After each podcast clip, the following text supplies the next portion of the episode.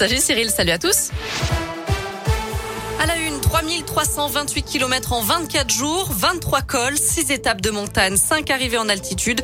Voilà en quelques mois à quoi ressemblera le Tour de France 2022.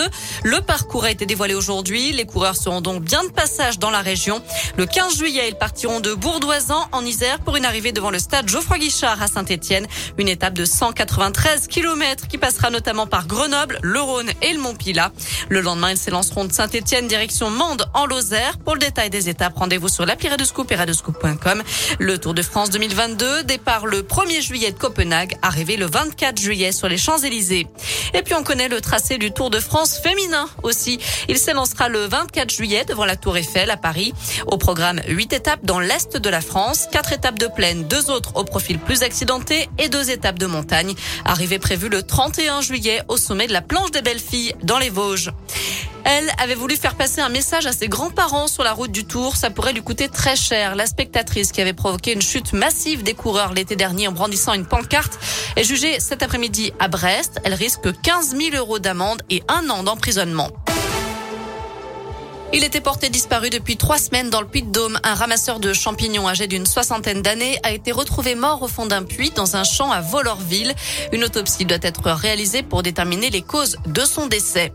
Dans l'actu de ce jeudi aussi, l'opération Labo sans ordo, des dépistages gratuits du VIH, du virus de l'hépatite B et de l'hépatite C sont proposés jusqu'à ce soir dans plus de 260 laboratoires de la région. C'est sans rendez-vous, gratuit et sans ordonnance. Une bonne nouvelle pour les écoliers de l'Ain. Ils pourront quitter le masque en classe à partir de lundi prochain. La situation sanitaire s'est améliorée en France. 12 nouveaux départements abandonneront donc le masque à l'école primaire, notamment dans l'Ain et la Drôme. À retenir aussi cette découverte macabre à Agde, dans l'Hérault. Une femme de 77 ans a été retrouvée décapitée dans sa maison. C'est son fils qui avait donné l'alerte, inquiet de ne plus avoir de nouvelles. D'après les premiers éléments, aucune trace d'effraction n'a été constatée à son domicile. Si la piste terroriste n'est pas privilégiée à ce stade, toutes les hypothèses sont envisagées.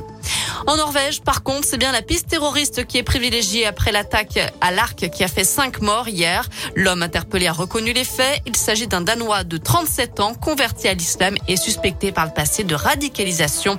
Il doit être présenté à un juge demain et subir des examens psychiatriques. Enfin en foot, c'est officiel, il n'y aura plus aucun match professionnel disputé les 5 mai en France. Une loi a été adoptée par le Parlement en hommage aux victimes de la catastrophe du stade de Furiani qui avait fait 19 morts le 5 mai 1992. Voilà pour l'essentiel de l'actu. J'attendais à la météo. Pour cet après-midi, pas de grand changement.